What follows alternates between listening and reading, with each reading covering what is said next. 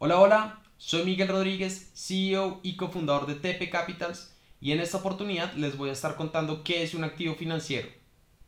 Un activo financiero es un instrumento que le otorga a su comprador el derecho y la posibilidad de recibir ingresos futuros mediante los pagos realizados por el emisor de dicho activo.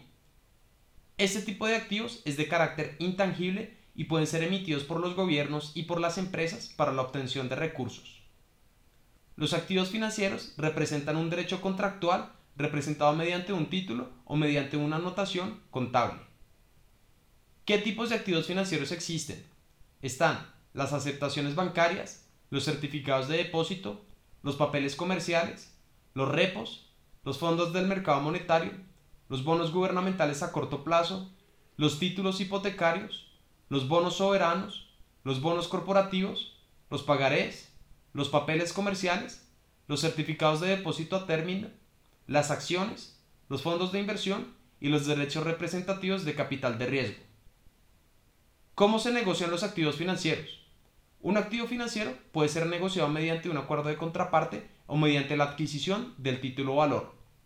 Es característica fundamental de los activos pertenecientes al mercado de capitales, entre otros, que su negociación sea realizada por medio de el mercado primario y el mercado secundario. El mercado primario es el mercado donde se emiten los valores negociables y donde los títulos son negociados por primera vez a través de las ofertas públicas de adquisición. El mercado secundario es el mercado donde se negocian los valores que ya han sido emitidos en ofertas privadas o públicas. No sobra decir que la negociación en estos mercados suele variar dependiendo de la tipología de los instrumentos negociados y de sus participantes.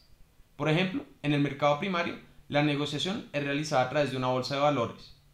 A manera de ejemplo, en este lugar se pueden realizar transacciones de acciones o de contratos futuros. Por el otro lado, el mercado secundario puede comprender las negociaciones realizadas a través de los mercados OTC. En este caso, las negociaciones serían realizadas a través de los mercados descentralizados y como ejemplo podríamos ver la negociación de instrumentos no estandarizados. En este caso podrían ser los forwards. Esto ha sido todo por esta explicación, esperamos que les haya gustado.